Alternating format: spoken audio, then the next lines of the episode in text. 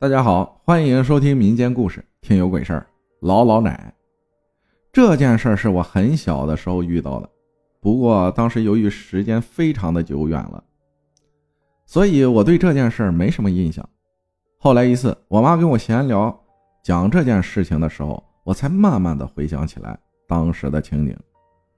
在我九岁那年春节的时候，老爸带着我和老妈回爷爷家过年。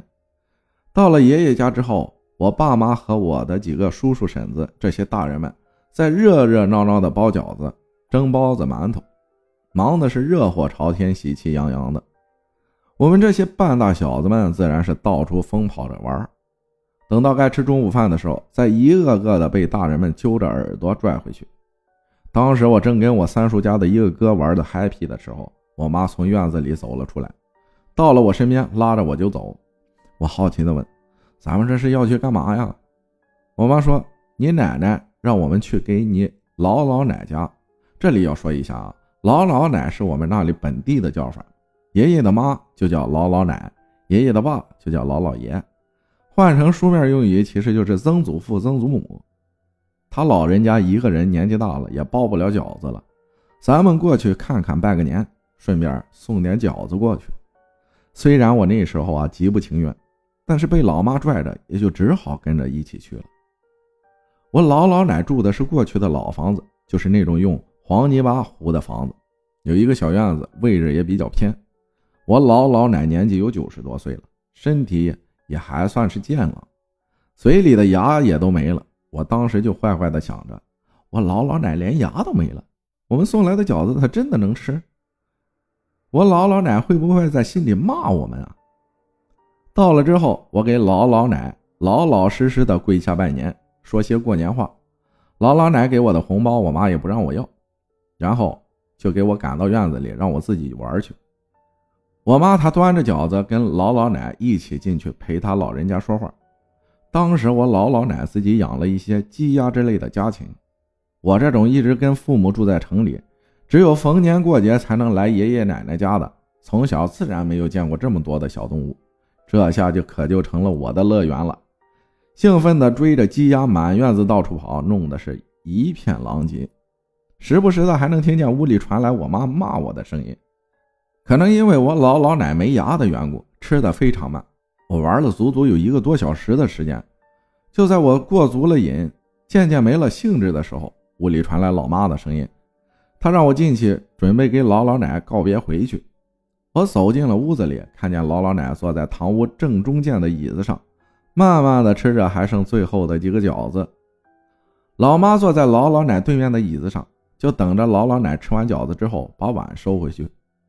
我走到下手的位置坐了下来，就紧紧看着我老老奶是怎么吃饺子的，心里还恶意满满的脑补着我老老奶没牙吃到饺子到底是什么感觉，用没牙的牙床一点点的磨碎饺子皮。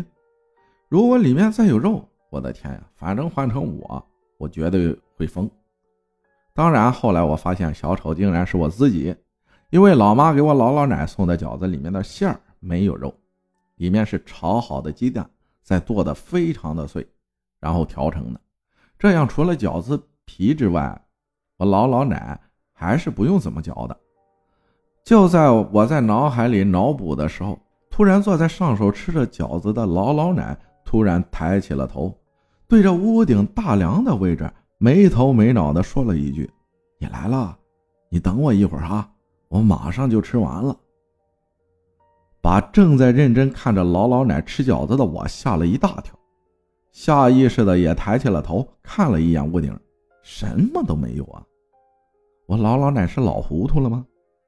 想着，我又看了我老妈一眼，我妈这时表情也有点怪异。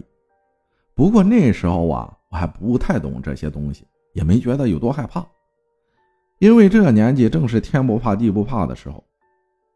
后来我老老奶办丧事的时候，我还干过一件让我差点被揍得半死的事情。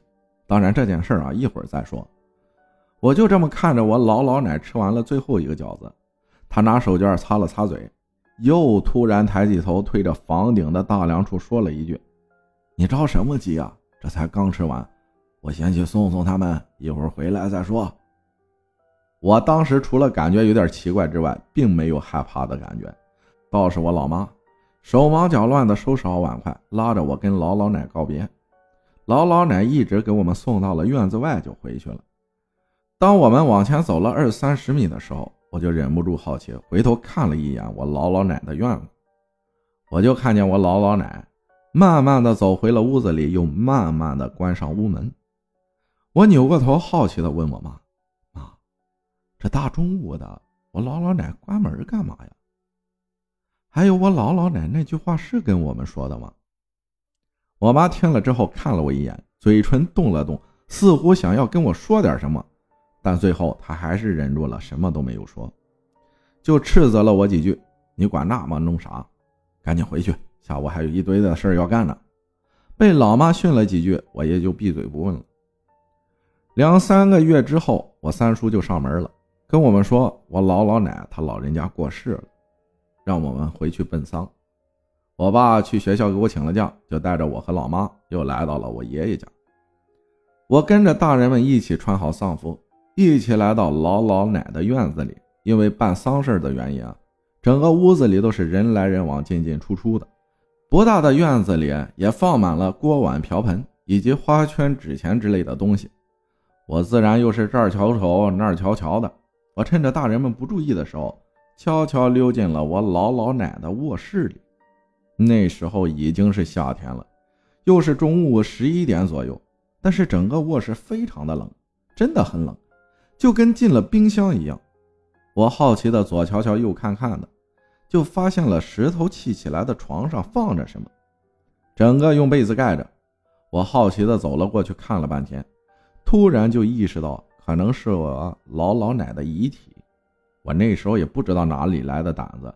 突然就非常想见见人死了之后到底是什么样子的，我就慢慢的把手伸过去，想要掀开被子看看，但我又害怕被大人们知道了打死我，就慢慢的把手往下移，一直挪到了下面，一点点把手伸进被子里，当时就摸到了一个非常冰冷僵硬，但是明显的皮肤质感的东西，我可能摸到了我老老奶的腿。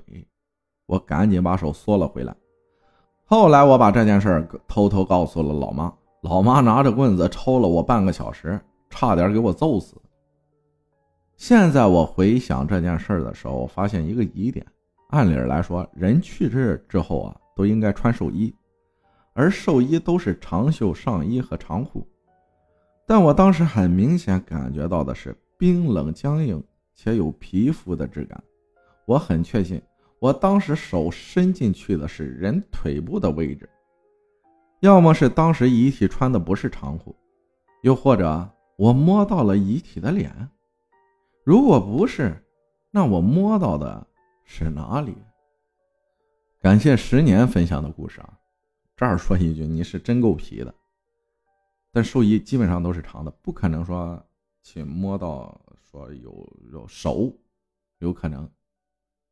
脚也是穿好鞋子的，然后就是脸，七八九岁的时候没有害怕这说，这除了挨揍，对不对？家里人这可挨揍害怕点，其他的没有什么可怕的，这是真的。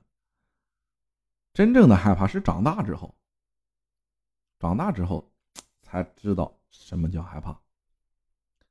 感谢大家的收听，我是阿浩，咱们下期再见。